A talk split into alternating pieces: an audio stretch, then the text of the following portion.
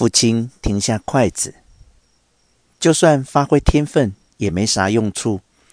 女孩子的文采可想而知，只因为一时稀奇就大惊小怪，只会平白毁掉一生。何子自己现在就很害怕了。女孩子还是平平凡凡的嫁人，当个好母亲，才是最好的生活方式。你们只不过是利用何子来满足自己的虚荣心和功利心。父亲用劝喻的口吻说。母亲对父亲说的话充耳不闻，伸手把我旁边炭炉上的小火锅重重放下，嚷着“好烫”，把右手的大拇指和食指抵在唇上，“好烫”都烫伤了。不过话说回来，我弟弟毕竟没有恶意。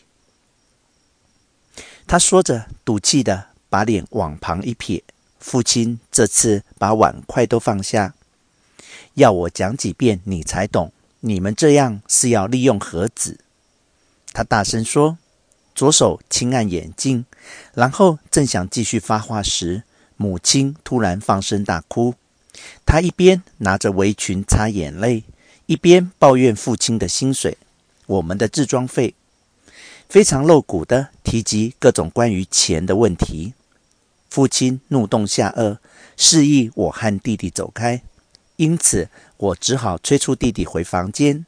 但起居室那边之后长达一个小时都争吵声不断。母亲平日是个非常随和爽朗的人，可她一旦激动起来，就会说出让人听不下去的难听话，令我很悲哀。翌日，父亲从学校下班回来，好像顺路去严建老师家致谢和致歉。那天早上，父亲本来建议我跟他一起去，但我很害怕，下唇不停颤抖，实在没精神拜访人家。那晚，父亲七点左右回来，告诉母亲和我，严建老师其实年纪不大，却相当了不起。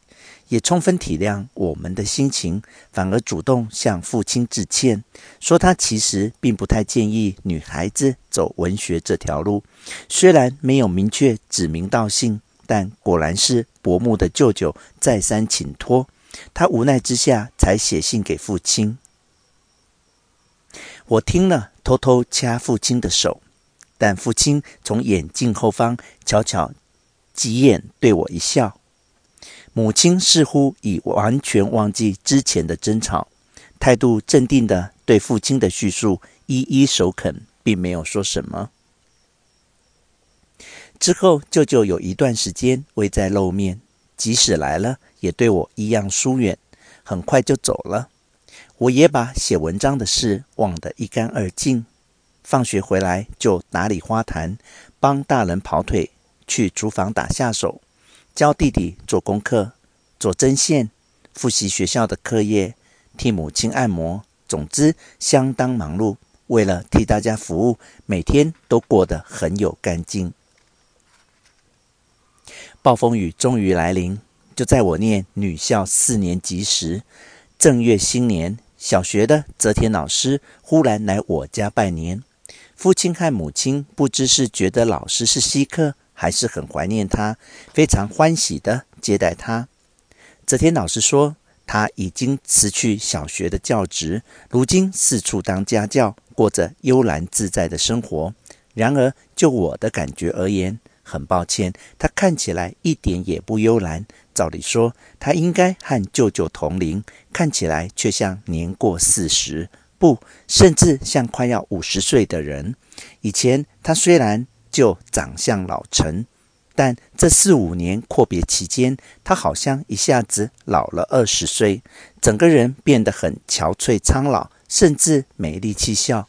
勉强试图挤出笑容时，突然在脸颊形成苦涩死板的皱纹。我不仅心生同情，甚至感到有点诡异。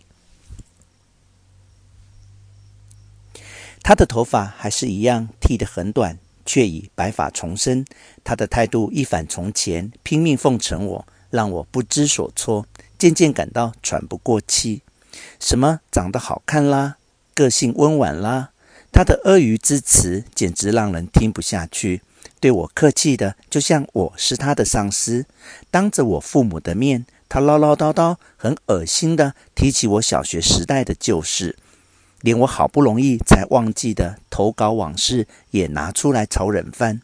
他说很惋惜我的才华，还说当时他对儿童作文也不太关心，不知道借由作文来培育童心的教育方法。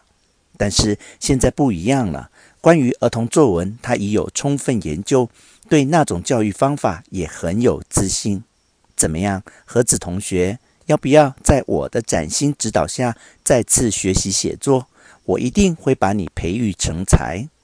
说到最后，他已醉得很厉害，夸张的大发豪语，最后甚至还缠着我，非要我跟他握手。我的父母虽然面上含笑，内心似乎都已束手无策。